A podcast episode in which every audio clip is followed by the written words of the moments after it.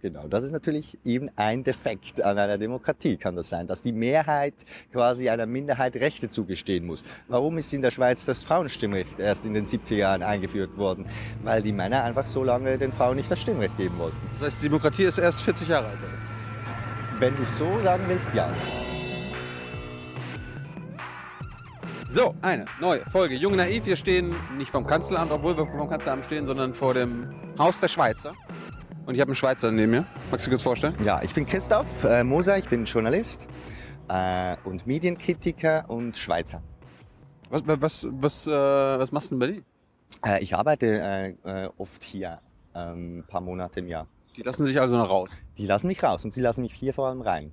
Darf ich auch, darf ich rein in die Schweiz? Absolut. Also wenn du Tourist bist, Geld hast, kein Problem. Wenn ich äh, Tourist bin, aber kein Geld habe?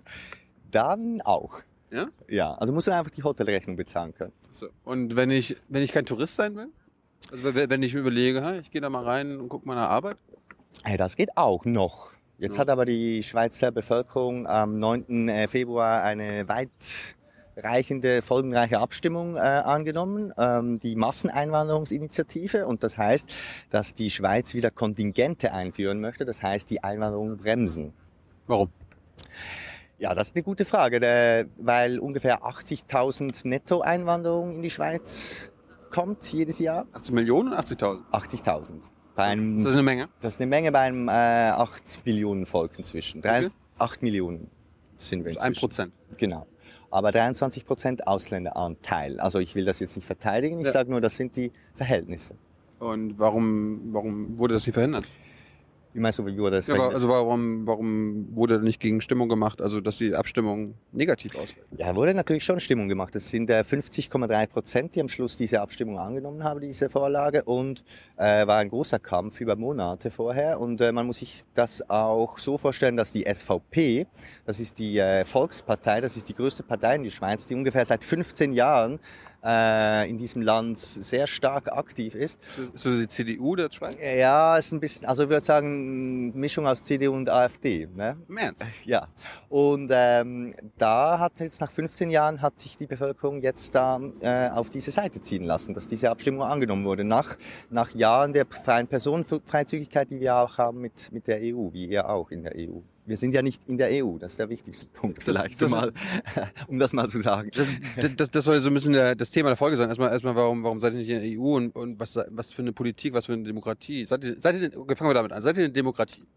Ich würde sagen, wir sind eine Demokratie, einfach eine defekte Demokratie. Weil, Defekte. Ja, weil, weil äh, es gibt zwei entscheidende Dinge, die ein Problem sind. Das eine ist, dass die Finanzströme nicht offen sind. Also du kannst in der Schweiz Parteien finanzieren oder Abstimmungskampagnen finanzieren, ohne dass offengelegt werden muss, wo das Geld herkommt. Ja, aber, aber warum, was hat das mit Demokratie zu tun? Freie Wirtschaft, das wollt ihr auch.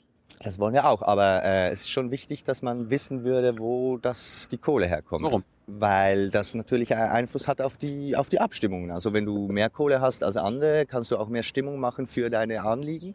Und da die SVP eine Partei ist, die äh, äh, vor allem auch äh, ein sehr gewichtiger Milliardär finanziert, nämlich Christoph Blocher, diesen Namen hat man hier in Deutschland auch schon gehört, ähm, ja, gibt es halt ein Ungleichgewicht. Und das zweite Problem ist, dass durch den hohen Ausländeranteil in der Schweiz, in gewissen Städten, zum Beispiel Basel, in gewissen Quartieren 25 Prozent der Bewohner nicht mehr abstimmen können, weil sie halt keine Schweizer Staatsbürgerschaft haben. Das heißt, die, dürf, die dürfen nicht mitwählen. Die dürfen nicht mitwählen, die dürfen auch nicht mit abstimmen. Das sind die zwei Defekte, die ich als große Defekte anschaue.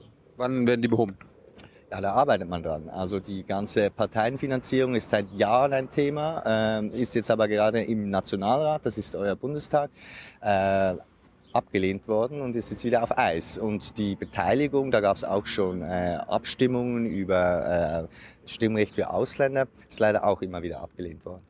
Das heißt, äh, diejenigen stimmen ab darüber, ob andere noch auch mit abstimmen können. Genau, genau. Das ist natürlich eben ein Defekt an einer Demokratie, kann das sein, dass die Mehrheit quasi einer Minderheit Rechte zugestehen muss. Warum ist in der Schweiz das Frauenstimmrecht erst in den 70er Jahren eingeführt worden? Weil die Männer einfach so lange den Frauen nicht das Stimmrecht geben wollten. Das heißt, die Demokratie ist erst 40 Jahre alt bei euch? Wenn du so sagen willst, ja. Die komplette Demokratie ist erst 40 Jahre alt. Oder gab es vorher keine Frauen in der Schweiz? Vorher gab es Frauen in der Schweiz, aber die hatten nichts zu sagen. Das heißt, 40 Jahre ist Demo Demokratie in der Schweiz. Man kann das so sagen, ja. Ich würde dir da nicht widersprechen. Äh, aber wie, wie, wie alt ist die Demokratie denn offiziell? Ah, die ist natürlich, äh, wenn du jetzt mit in die in die Mythen gehst und alles, ist die 700 Jahre alt. Äh, wenn du wenn du äh, wenn du die die sagen wir mal die 700 Jahre. die Institutionen anschaust, dann ist sie seit 1848.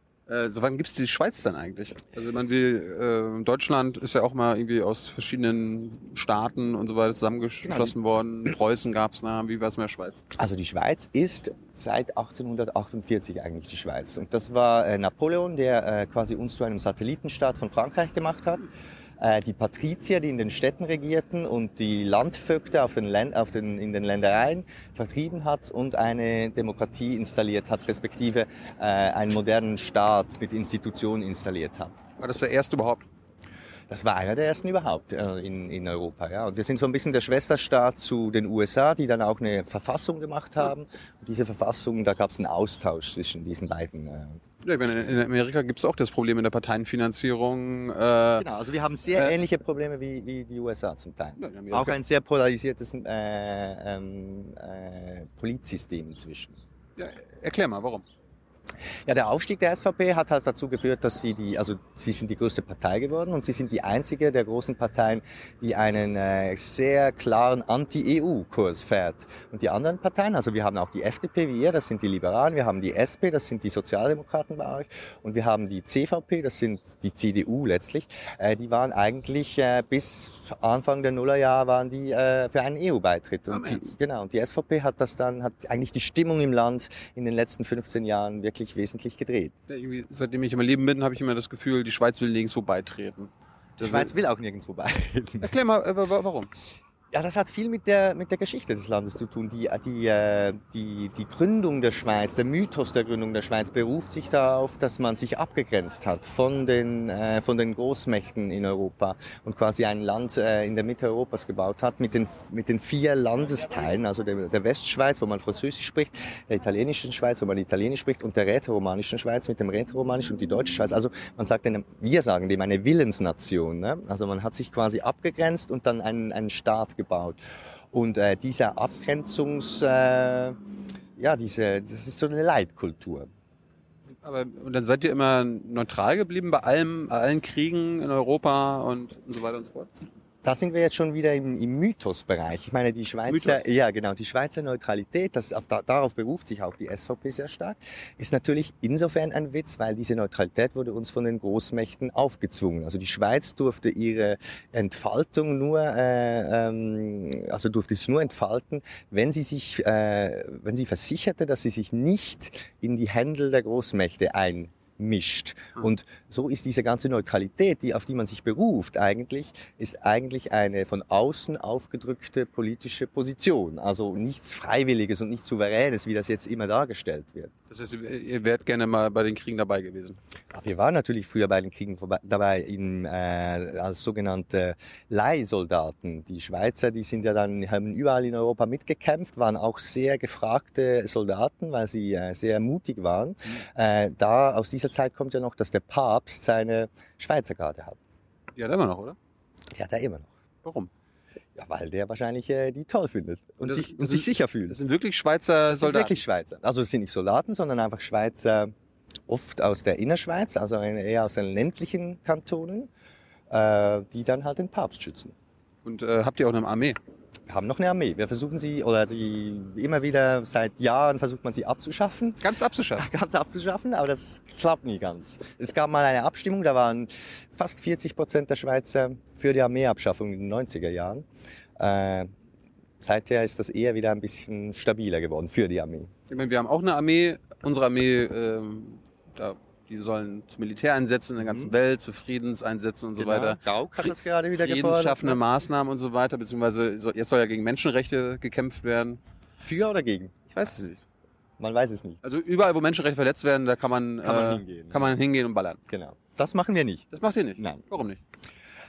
Äh, auch wieder, weil aus diesem Neutralitätsgedanken heraus, der äh, natürlich dann auch ähm, bi- bis zu einem gewissen Maß pervertiert wird, also dass man sich aus allem raushalten will, aber wirtschaftlich dann eigentlich äh, die Vorteile rauszieht. Also das, was ähm, eigentlich jedes Land ein bisschen macht, Deutschland, wenn, wenn wir das jetzt anschauen, aber in der Schweiz hat das dann quasi so eine, so eine Ideologie daraus gegeben, ne? neutral bleiben, sich nicht einmischen, aber hintenrum äh, die Geschäfte machen. Das heißt, wir, wir schicken keine Soldaten, sondern schicken unsere Kaufmänner. Genau, wir schicken die Kaufmänner, er schickt die Soldaten. Okay. So, und jetzt erklär uns erstmal, äh, wie, wie, wie sieht das politische System aus? Ihr seid ja jetzt nicht, du meinst, ja, es gibt auch eine Regierungspartei und äh, ihr habt einen Bundestag, so eine Art, aber irgendwie funktioniert das ja trotzdem anders als bei uns. Genau, der größte Unterschied, also wenn wir mit den Gemeinsamkeiten anfangen, wir haben ein Zweikammern-System wie ihr. Ihr habt einen Bundestag, bei uns heißt das Nationalrat, das sind die Vertretungen, also Personen aus Mhm. verschiedenen Regionen. Direktkandidaten? Genau, Direktkandidaten. Und dann haben wir den Ständerat, das ist bei euch der Bundesrat, äh, Aber, aber Stände, da denke ich erst so an die, an die. die Kantone halt, die so. vertreten sind. Bei euch im Bundesrat sind ja die, die Länder, ja, aber, aber Stände in dem Sinne äh, hier die. Äh, ah, die, die Marktstände. Nee, also, also die, die gesellschaftlichen Stände, dachte ich. Ja, da, da kommt das Wort wahrscheinlich so, her. Aber, aber Kanton gleich ein Stand. Ah. Ja? Und der Ständerat und dieses Zweikammern-System, das funktioniert wie bei euch. Also die eine Kammer beschließt was, dann geht das hin und her und man, man, man entscheidet. Und äh, dann natürlich eine Regierung. Was bei uns anders ist als bei euch, dass wir eine Allparteienregierung haben. Also alle Kräfte, alle großen Kräfte, die einen bestimmten Prozentsatz erreichen in Wahlen, sind dann in der Regierung eingebunden. Warum? Ähm, das hat sich so ergeben, weil man... Äh, Tradition oder steht das im Gesetz? ja, das ist Tradition. Die Zauberformel, so heißt das, ist eine, eine Formel, die nicht gesetzlich festgeschrieben ist oder nicht in den Institutionen äh, so festgeschrieben ist, sondern sich so ergeben hat. Das hat sich auch darum ergeben, weil die Schweiz natürlich sehr früh gelernt hat, jetzt als positiver Aspekt auf Minderheiten Rücksicht zu nehmen. Also als das Land entstanden ist, haben sich auch die Katholiken und die Protestanten bekriegt und dann musste man die Land, also die Landbevölkerung, die Stadtbevölkerung und man musste einen Ausgleich finden zwischen diesen Kräften. Die CVP war natürlich die katholische Kraft, die FDP war die liberale und reformierte Kraft und äh, um, damit man diese kriegerischen Auseinandersetzungen äh, beenden konnte, hat man dann ein sehr austariertes System äh, entwickelt, wo alle Kräfte eben äh, eingebunden sind. Deshalb auch der Ständerat, das heißt ein kleiner Kanton Ja. hat genauso viel Einfluss auf die politischen Geschehnisse wie ein großer Kanton. Das ist eigentlich die Idee dahinter. Also sowohl Religion wie Größe, wie Land, Stadt, das alles so austariert, dass man, dass niemand zu kurz kommt. Und deshalb ist, daraus ist dann diese Allparteienregierung entstanden. Habt ihr noch Muslime in der Regierung? Wir haben keine Muslime in der Regierung. Aber ich habe gehört, ihr habt, Aber, ihr habt äh, Muslime im Land. Natürlich, wir haben Muslime im Land. Die mögen genau. viele nicht. denke ich. Ich weiß nicht, ob die, äh, die weniger gemocht werden als anderswo, aber es hat sich dann halt äh, mit dieser Abstimmung, die ich äh, fast am allermeisten bedauere in den letzten äh, Jahren, äh, diese Minarettverbotsabstimmung hat sich die, das dann ausgedrückt, obwohl das, das ist eine symbolische äh, Abstimmung gewesen, die wenig reale Auswirkungen hat. Aber diese Allparteienregierung, das ist natürlich ein interessantes Konzept. Ich habe nämlich jetzt in den letzten Monaten gehört, die Ukrainer sollen sich vielleicht mal an, der, an, die, an die Schweiz orientieren. Im Irak wäre das auch keine schlechte Idee gewesen. Äh, hört sich gar nicht so schlecht an, ne? Ja, das, also ich meine, das ist, da sind wir jetzt hier wieder auf der positiven Ja. Seite der Schweiz. Ich glaube, dass die Schweiz tatsächlich, äh, äh, unser Bundespräsident hat ja auch die, den USZD-Vorsitz im Moment und äh, konnte, glaube ich, in diese Prozesse zwischen EU, Russland, äh, ukrainischer Regierung und Separatisten doch einige Inputs eingeben, äh, was eben das anbelangt, dass man halt Minderheiten berücksichtigen muss, dass die ukrainische Regierung nicht einfach sagen kann, okay, Russisch ist jetzt keine Sprache mehr, wie die wir sprechen wollen. Das führt natürlich zu nichts. Also man muss äh, um, um, um ein, ein friedliches Miteinander äh, zu garantieren zu können, muss man die Leute einbinden und ihnen auch Rechte und eine Stimme geben. Und ich glaube, das, das ist was, was die Schweiz schon mitgeben kann, in die Prozesse mitgeben kann. Die guten Dienste, wir nennen das die guten Dienste. Ah. Wir sind neutral, aber bieten unsere guten Dienste an. wie, wie wie ist denn so das Stimmungsbild? Also wenn, ich meine, Deutschland ist zum Beispiel nicht neutral, wir sind ja westlich gebunden, an die NATO gebunden, da ist ja dann auch äh, die westliche Haltung immer deutlich spürbar, auch in den Medien. Äh, da ist immer dann der, der Feind oder der Buhmann der andere auf der anderen Seite, Putin aktuell. Äh, ist, ist die Schweiz da auch neutraler, also in, also in, den, in den Ansichten pluralistischer, sagen Sie, ja, vielleicht haben die Deutschen da was falsch gemacht. Also seid ihr außenpolitisch, habt ihr da auch ein Tabula Rasa und sagt, jeder neue Konflikt wird neu bewertet oder seid ihr auch Also im Grunde westlich orientiert, aber einfach nur nicht in einer Art. eingebunden. Ja, also ich würde schon sagen, die, die, die, die Einbindung in den Westen ist ganz klar. Also das ist nicht, äh, ist nicht wesentlich anders als, als, als jetzt in Deutschland. Wir sind, also die Schweizer sind sicher kritischer gegenüber ähm, großen Gebilden, wie jetzt EU oder wie UNO. Wir, wär- wir wären auch eines der letzten Länder, das der UNO beigetreten Ihr seid, ist. ach, ihr seid in der UNO. Ja, ja, das sind wir. Glückwunsch. Das sind wir. Ja, danke. Das war ein langer Kampf seit den 80er Jahren. Äh, und dann, äh, Da mussten erst die Frauen kommen. ja, genau. Da Mussten mussten erst die Frauen- muss kommen. Die, die Fra die Frauen haben viel verändert in der politischen Landschaft natürlich, weil sie anders, weil sie gewisse andere Akzente setzen. Erzähl Das ist schon so. Ja, also sind, es gibt so Studien, halt, die sind ein bisschen sozialer, äh, ein bisschen grüner. Hat schon was gebracht. Bisschen offener. Ein bisschen Für andere offener. Religionen. Genau, genau. Wobei bei der Minarettabstimmung waren die Frauen äh, ziemlich stark dafür, aus Gründen der, äh, der Situation der Frauen im Islam. Das war dann wieder die, das ist dann wieder die andere Seite. Ähm, erklär uns mal, habt ihr denn noch einen Kanzler? Oder Nee, wir haben einen Bundespräsidenten. Das ist nicht das gleiche wie bei euch. aber hast- du hast gerade Ratspräsident vorhin gesagt. Na, also Bundespräsident. Das ist der, Das ist- der das ist Regierungschef. Das ist dasselbe. Ratspräsident und Bundespräsident. Nee, der Ratspräsident ist der, äh, der Präsident des Nationalrats. Das Ah, war bei euer Bundes- Bundestagspräsident. Bundestagspräsident. Genau, genau. Okay. Der Bundespräsident, das ist bei euch ja mehr eine, äh, wie soll man sagen, eine Repräsentative? dies- Genau, eine repräsentative äh, Funktion. Bei uns ist das aus den sieben, die die Regierung bilden, die sieben Personen, ist das dann einfach der Primus inter pares, quasi derjenige, der einfach für ein Jahr die Regierungsgeschäfte führt. Und der wechselt jedes Jahr ab. Das macht es ein bisschen kompliziert für die Schweiz auf dem internationalen Parkett, weil immer wenn, wenn Merkel unseren Bundespräsidenten dann kennt, ist schon wieder ein neuer da. Das ist so ein bisschen ein Nachteil dieses Systems. Aber Äh, kann auch ein Vorteil sein. Ne? kann auch ein Vorteil sein, ist oft ein bisschen ein Es gibt, Nachteil. es gibt weniger. Ähm, Klüngeleien. genau. Das kann sein, ja, aber möglicherweise wären die Klüngeleien für ein kleines Land nicht so unwichtig, damit wir ein bisschen klüngeln könnten. Nee, aber es ist äh, nicht ganz einfach, diese, diese, diese schnellen Wechsel. Das Ausland versteht es halt auch nicht. Erklärt es uns. Ja, eben, das ist, äh, dass, dass äh, jedes Jahr der Bundespräsident dann die, die, die, die, Geschäfte des Landes Warum ist das eine gute Idee? Warum sagt man nicht, hey, der, äh, Das ist die Frage, ob es der, eine gute der Idee Herr ist. Zimmermann hat einen guten Job gemacht, der der kann er mal vier Jahre machen. Der Herr Burkhalter, der Oder jetzt gerade, genau, der jetzt gerade Bundespräsident ist, äh, na, das hat sich halt so ergeben. Und in der Schweiz ist es sehr schwierig, solche Dinge zu ändern, äh, weil man, weil man sehr gut gefahren ist in den letzten 50 Jahren. Da kommt die, dem die Tradition wieder raus. da kommt die Tradition wieder raus. Und man muss das schon, also man muss, das ist ein Punkt, dass die Schweiz halt eine, als eines der wenigen Länder äh, aus, aus den großen Verheerungen des äh, 20. Jahrhunderts äh, ohne, ohne Blessuren, respektive ohne Zerstörung davongekommen ist. Ein Sinnbild ist die Schweizer Botschaft, die wir hier hinten haben, 1919 in Schweizer Besitz gegangen, sollte eigentlich äh, platt gemacht werden für Germania. Die Schweizer haben sich aber erfolgreich gewehrt. Dann begann der Krieg. Germania war kein Thema mehr. Und äh, dann ist das Ding stehen geblieben. War dann für die Russen die Basis, um den, äh, um den äh, Reichstag anzugreifen. Toll. Und, äh, ja, genau.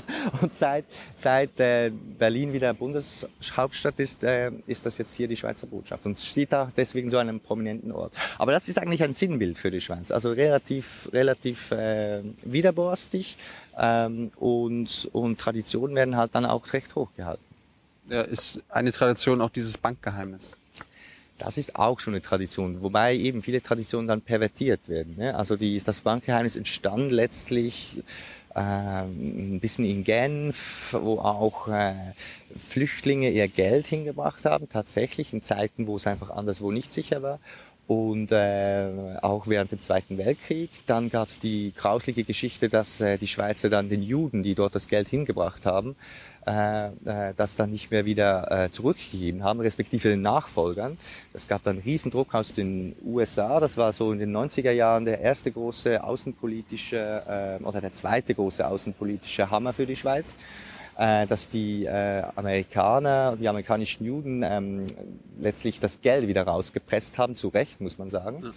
Und äh, hat dann eigentlich das erste Mal in einer breiten Bevölkerung zum Bewusstsein geführt, dass das Bankgeheimnis pervertiert wurde. Also dass es nicht mehr dient, äh, anderen Leuten ihr Besitz zu schützen, sondern dass es äh, vor allem dazu dient, den Schweizer Banken gute Geschäfte äh, zu bescheren.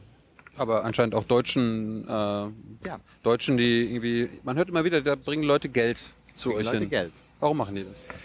Ah, Sie, Sie, Sie sagen ja, dass, Sie, dass das Geld nicht sicher ist hier, dass es zu hohe Steuern hat in Deutschland, dass, es, äh, dass man nicht weiß, wie es weitergeht, dass Europa, Euro, dass es man nicht weiß, wie es weitergeht. Also die, die Schweiz, der Schweizer Franken als Fluchtwährung ähm, aber ich glaube, das ist jetzt ein bisschen vorbei, weil die Schweiz hat jetzt die OECD-Standards äh, auf die umgeschwenkt. Das heißt, das, das äh, Bankgeheimnis ist eigentlich jetzt beerdigt. Es gibt kein Bankgeheimnis mehr. Es gibt dieses Bankgeheimnis so, wie es es gegeben hat, nicht mehr. Die Schweiz gliedert sich ein in die Staatengemeinschaft und äh, mit all ihren Regeln, die auch dazu führt, dass man den automatischen Informationsaustausch hat. Das heißt, dass man die Kunden, äh, die, die, die Konten, äh, angibt der jeweiligen Regierung, wo die Leute herkommen, die Konten haben. Ich, ich habe irgendwie letztes Jahr oder vor zwei Jahren mitbekommen, da gab es soll es so Deutsch-Schweizer Steuerabkommen mhm. geben, wo mhm. beide Seiten so gesagt haben, das brauchen wir, das brauchen wir, das mhm. brauchen wir. Dann ist es aber irgendwie doch nicht gekommen. Dann haben die Amis irgendwas. Genau, äh, da sind wir gleich umgekippt. Ja, das äh, erklär mal, aber nur den Unterschied, warum die Deutschen sowas nicht hinbekommen, was die Amerikaner jetzt hinbekommen haben. Ja, das siehst du ja auch, äh, dass die, dass die Amerikaner auch hinkriegen, die Merkel abzuhören und dann passiert nichts. Es hat eine Großmacht und äh, Empire habe ich gesagt. Empire, genau. Und äh, die Amerikaner hatten einfach ein sehr gutes Pfand. Sie haben nämlich einfach gesagt, liebe UBS, liebe Credit Suisse, das sind unsere beiden großen Banken, wenn ihr jetzt nicht äh, auf unseren Kurs einschwenkt, dann entziehen wir euch die Lizenz in, äh, in, in den USA. Und das hat eigentlich gereicht dann, dass die Schweizer Banken in die Knie gegangen sind. Ich glaube, in Deutschland hätte man das nicht gemacht, weil der Schaden möglicherweise an der eigenen, äh, ähm, also eigenen Wirtschaft so groß gewesen wäre, dass man das dann eh nicht hätte durchziehen können. Aber das heißt, die Amis haben mit den Schweizer Banken verhandelt und die Deutschen haben mit der Schweizer Regierung genau, verhandelt. Genau, genau. Also wobei verhandelt, also die, die Amerikaner verhandeln nicht. Die Amerikaner sagen, hey, so wollen wir es. Und wenn ihr jetzt das nicht tut, dann habt ihr ein Problem. Und wie, wie kommt sowas in der Schweizer Gesellschaft an? Ich meine, du hast gesagt, die sind sehr traditionell. Haben sie so alle gestöhnt? So, oh, scheiße. Naja, es gibt halt, äh, es gibt ja nicht die Schweiz. Also die, ja. äh, die, die seit den 70er Jahren mindestens ist äh, das Schweizer Bankgeheimnis unter Beschuss der, der Linken im Land, die genau das, was jetzt letztlich passiert ist, vorausgesagt haben. Äh, und und äh, da gibt's halt die, eben die SVP, die, die eher die Traditionellen, die Landbevölkerung, die das natürlich schon als äh, ungebührliche Machtdemonstration anschaut. Wobei man sagen muss, wenn es jetzt, also man muss ja dann auch vorsichtig sein. Es ist das auch. Es ist jetzt einfach in einem Bereich, wo ich jetzt zum Beispiel persönlich finde, es ist richtig, dass ja. man dieses Bankgeheimnis aufgibt. Aber dass, dass die USA da äh, nicht die rechtsstaatlichen Prinzipien nicht einhalten, sondern mit Machtpolitik äh, Dinge durchsetzen, das kann man natürlich beklagen, egal bei welchem Thema jetzt. Okay, seid ihr in der UNO? Warum seid ihr nicht in der EU oder in der NATO? Ja, die EU ist halt ein Gebilde, äh, das die Schweizer sehr, sehr skeptisch sind. Wir haben heute, wir haben heute eine Zustimmung zur, zur EU, wenn man Umfragen anschaut, von noch ungefähr 15, 16 Prozent. Der Rest ist klar gegen die EU, hat natürlich auch damit zu tun mit den Schwierigkeiten der EU und hat sicher auch wieder mit der Geschichte zu tun, dass wir eben von den Verheerungen des Zweiten Weltkriegs weniger betroffen waren oder nicht direkt betroffen waren und äh, dann kommt etwas dazu, was an das anschließt, was ich vorhin sagen wollte, nämlich dass ähm, der Aufbau des Landes halt ganz anders ist. Also bei uns wird wirklich alles von unten nach oben eigentlich gemacht. Also du hast, du kannst, jeder, jeder Schweizer kann über alles abstimmen, ob da jetzt ein Bürgersteig ist oder ob man das Schulhaus baut und ob man, äh, wie hoch die Steuern sein sollen. Das heißt, ein, die kleinste Einheit ist eigentlich die Kommune und aus der heraus wird das ganze politische System entwickelt. Die EU hat genau das gegenteilige Prinzip. Da kommt es von oben nach unten. Und da haben die Schweizer absolut keinen Bock drauf. Also, Trickle down habt ihr keinen Bock? Nee, das wird da, das, also das ist harter, harter Widerstand. Die Schweizer werden erst äh, Mitglied der EU werden, wenn es nicht mehr anders geht. Und wir sind nah dran, weil die, die Schwierigkeiten jetzt nach dieser Abstimmung über die Masseneinwanderung äh, sind natürlich gigantisch, weil die Personenfreizügigkeit ist ein integraler Bestandteil der europäischen Politik, zu Recht. Ähm, und wenn jetzt da die Schweizer kommen und sagen, wir machen da nicht mehr mit, dann sind auch diese bilateralen Verträge, die wir haben mit, mit, mit der EU, also wo quasi zwischen der Schweiz und der EU Dinge geregelt werden, äh, das, das äh, kommt jetzt natürlich unter Druck, weil die EU sagen wird, na gut, dann wollen wir auch die cutten. Was ist Freizügigkeit? Was ist Freizügigkeit? Das ist, also diese Personenfreizügigkeit? Das ist, dass jeder, der in der Europäischen Union lebt, überall in Europa, inklusive der Schweiz, äh, sich niederlassen kann und arbeiten kann. Auch Party machen kann und Oder Party Tourist machen kann, kann, Tourist sein kann, genau. Wenn du dann halt außerhalb von Schengen bist, außerhalb der EU, dann wird es dann schon schwieriger. So, jetzt habe ich äh, du hast diese direkte Demokratie angesprochen. Das heißt, äh, ihr könnt über alles abstimmen, was irgendwie auf den Plan kommt. Jetzt habe ich aber von unserem Bundespräsidenten gelernt, das ist, ist keine gute Idee.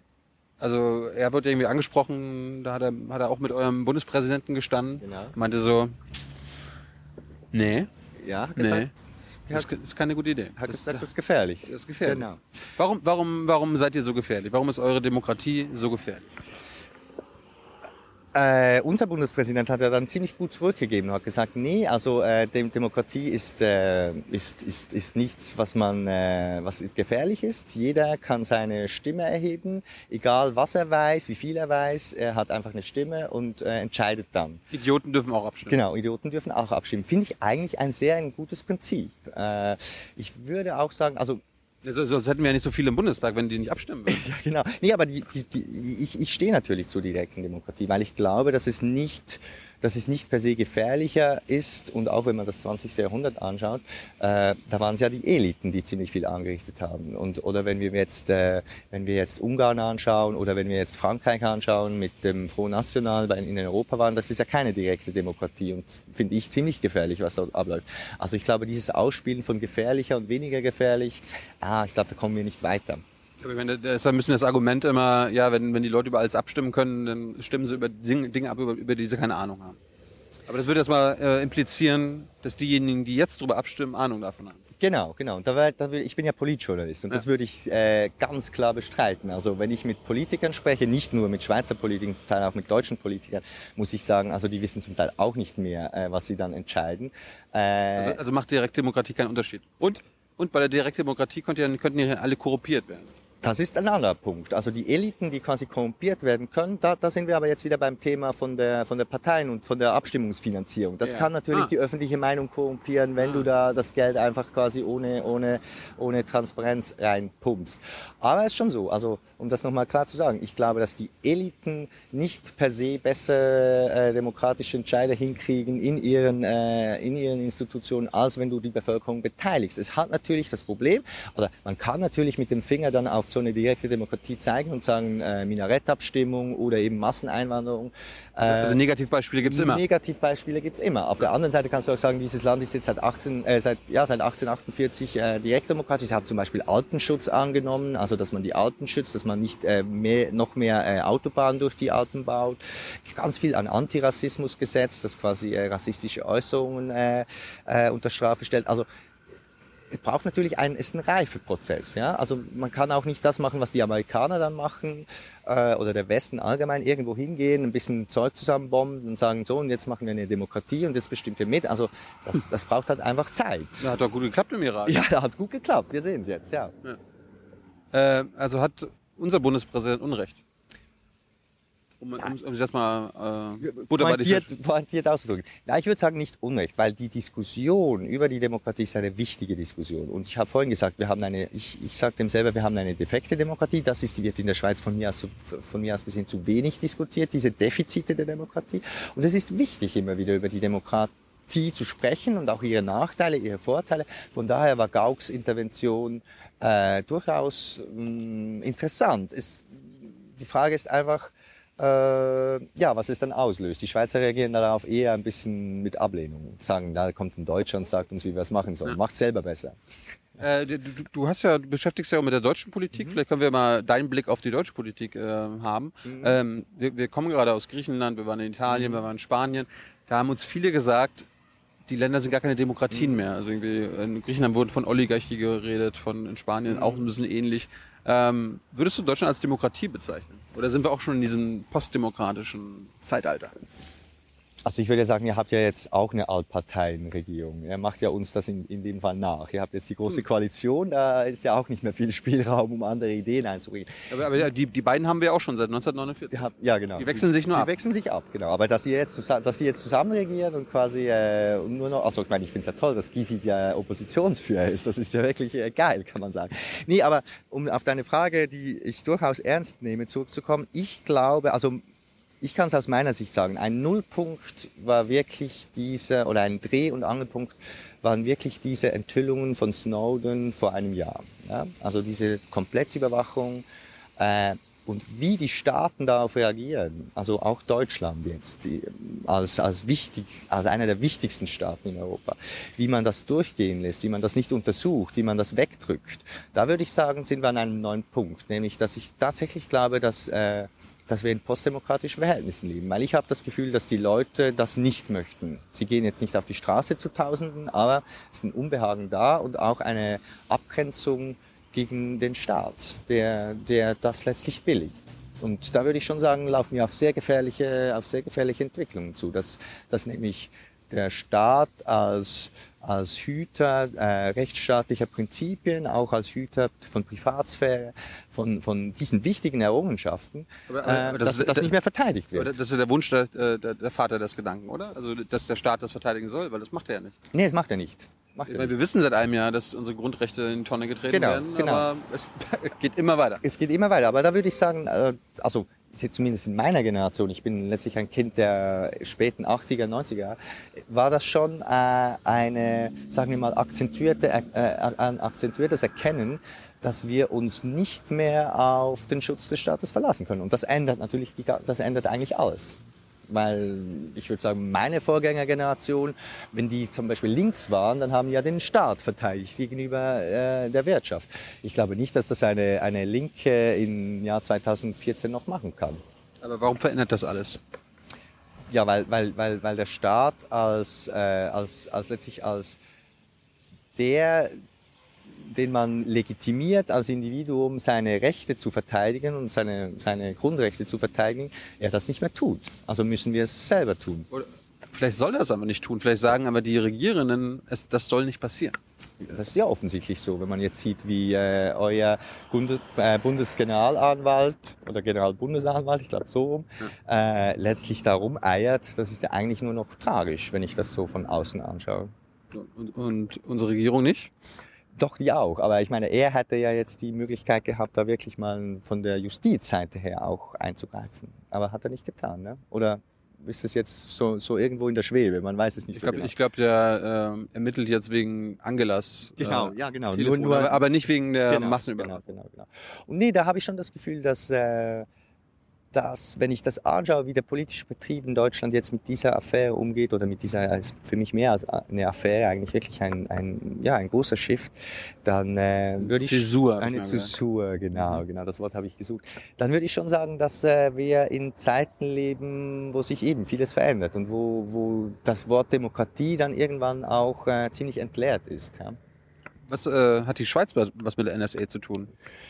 Ja, wir sind, wir sind auch in äh, gewissen Dokumenten der NSA aufgetaucht, aber wir sind natürlich ein, ein kleiner Player, ja. Also äh, ihr seid eines der wichtigsten Länder für die NSA hier in Europa und die Schweiz äh, war vor allem ein Ziel äh, bei der, äh, beim Aushorchen und Durchdringen von Finanzströmen, weil bei uns halt jede, alles, was irgendwann an, Geld rumfließt auf der Welt, irgendwann bestimmt in der Schweiz vorbeikommt, war das eine gute oder ist das eine gute äh, äh, Stelle für die Amerikaner, um diese, diese Finanzströme anzuzapfen, um zu wissen, zu wissen, was läuft.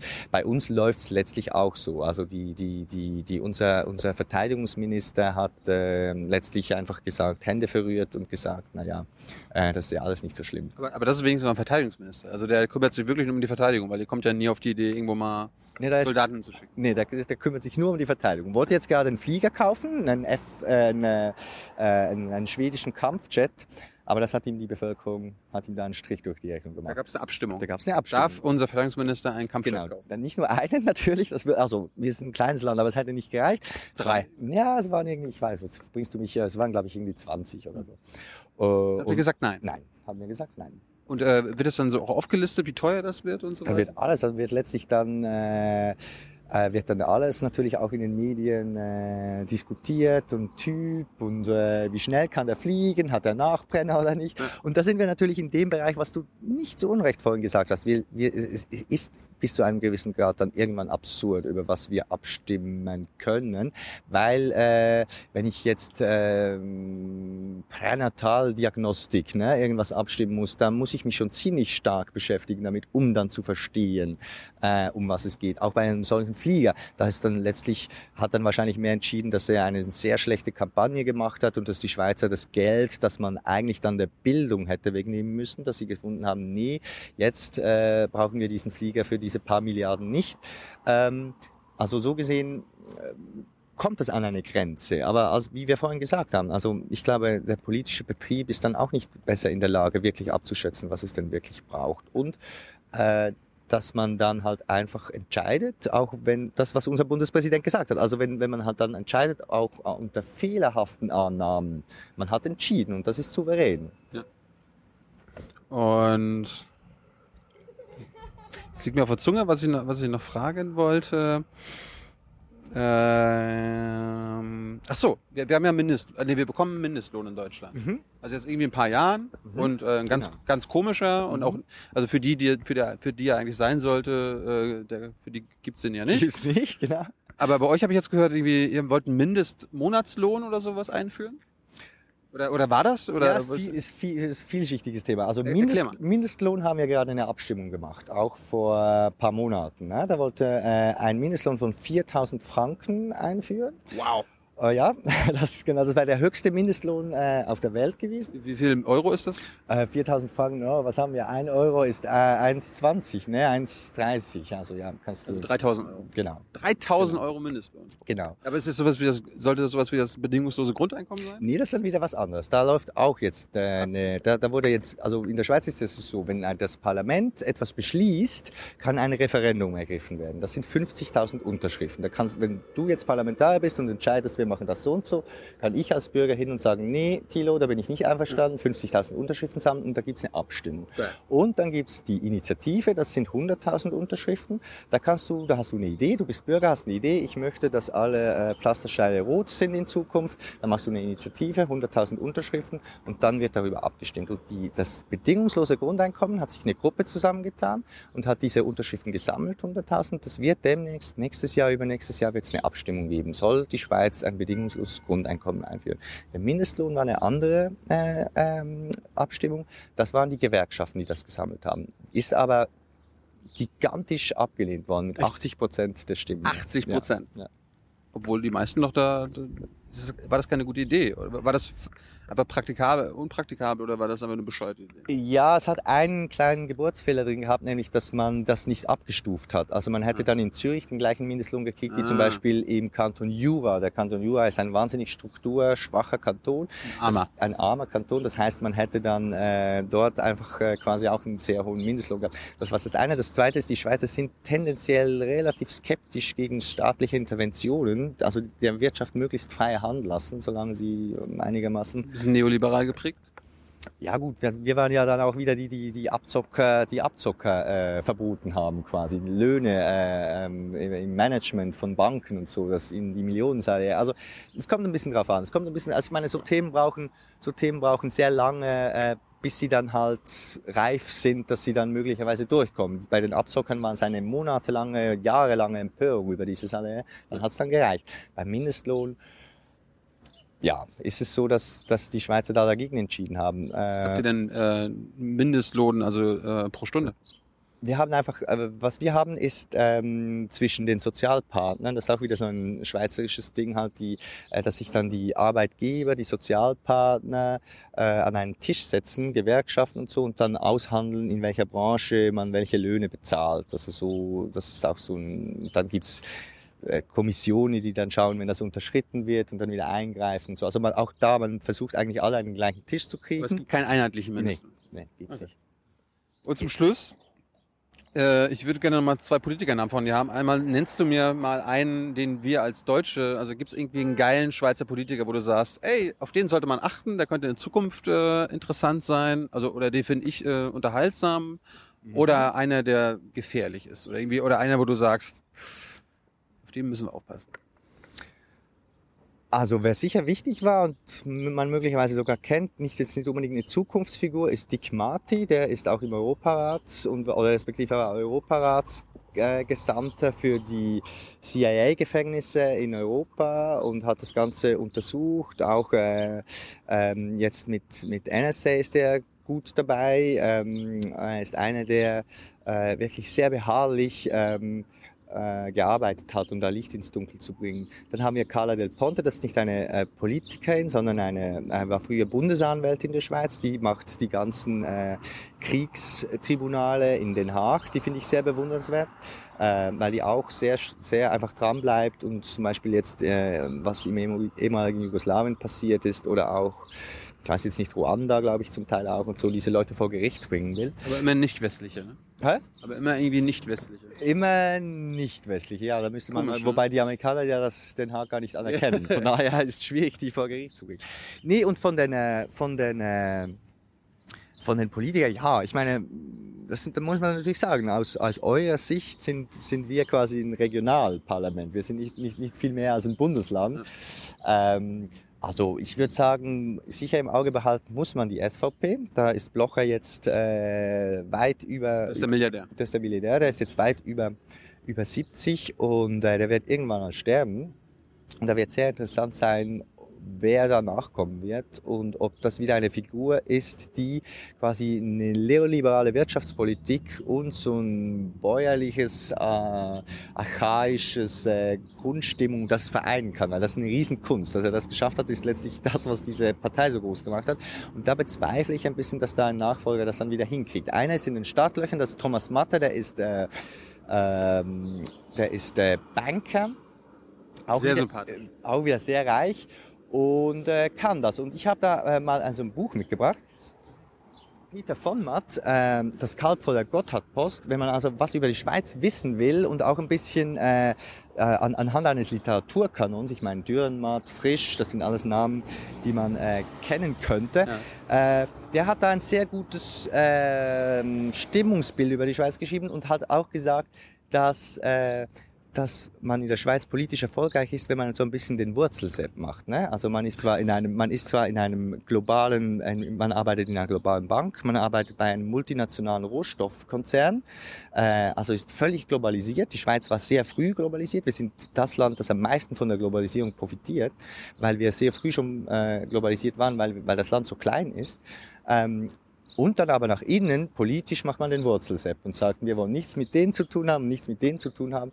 Und das, wie lange geht das noch gut und wie lange geht das noch, das wird die spannende Frage sein. Da ist dieser Thomas Matter einer, den man im Auge halten muss, von den gefährlichen, sage ich jetzt. Kannst du dir vorstellen, in die Politik zu gehen? Nee.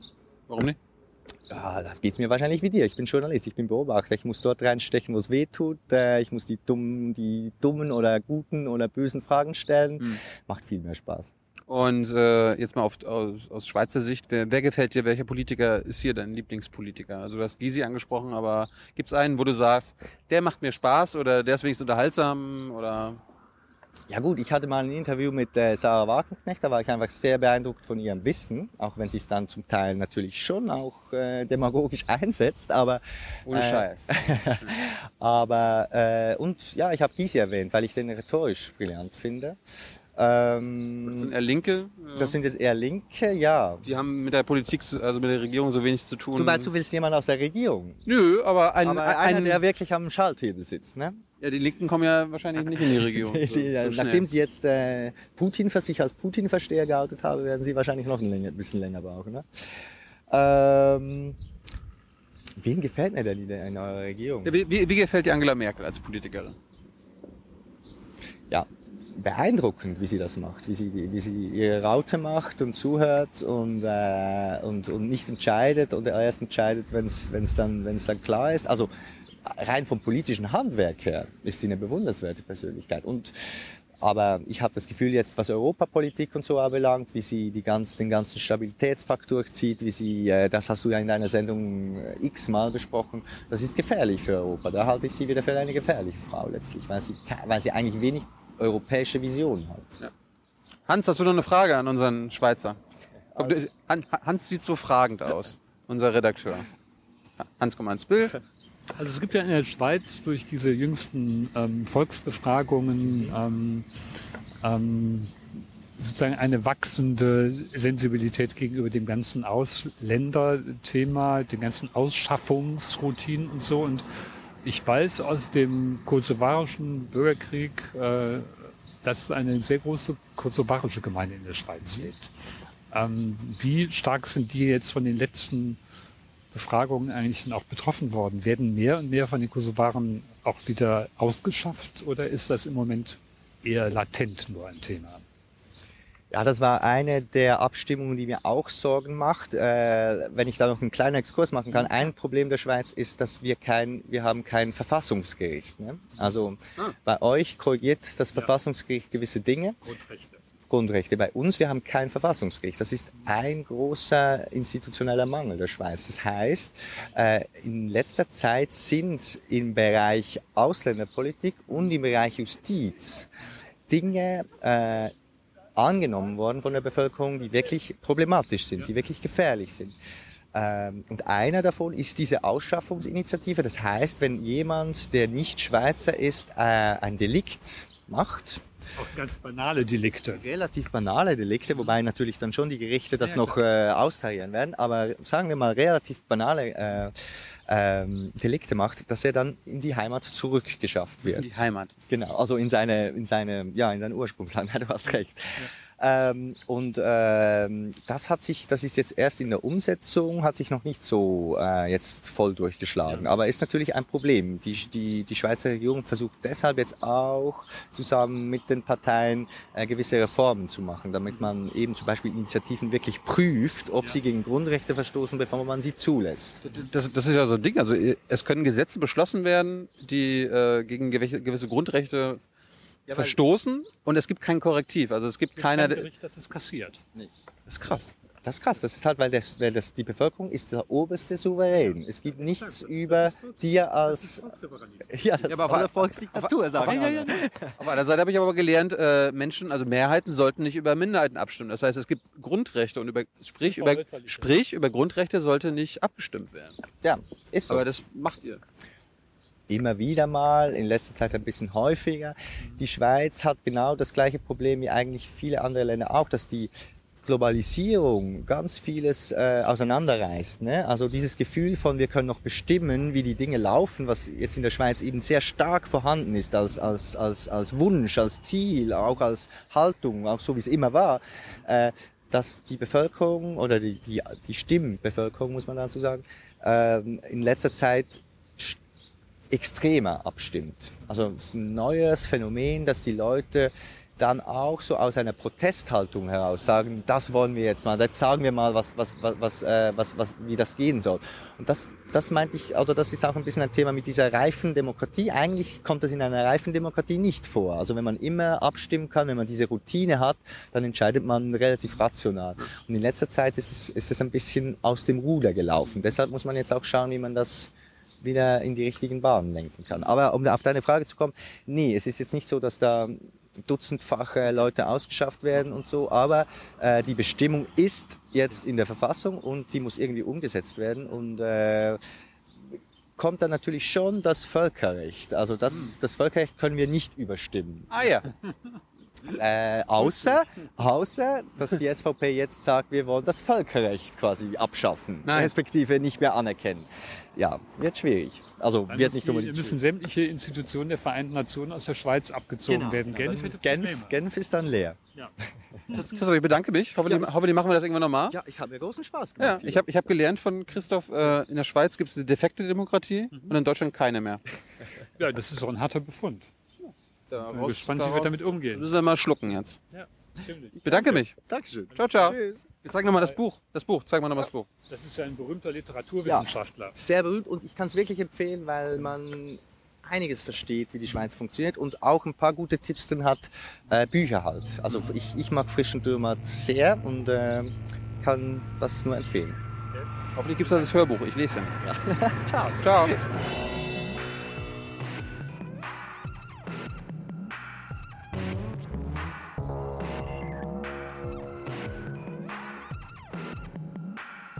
love.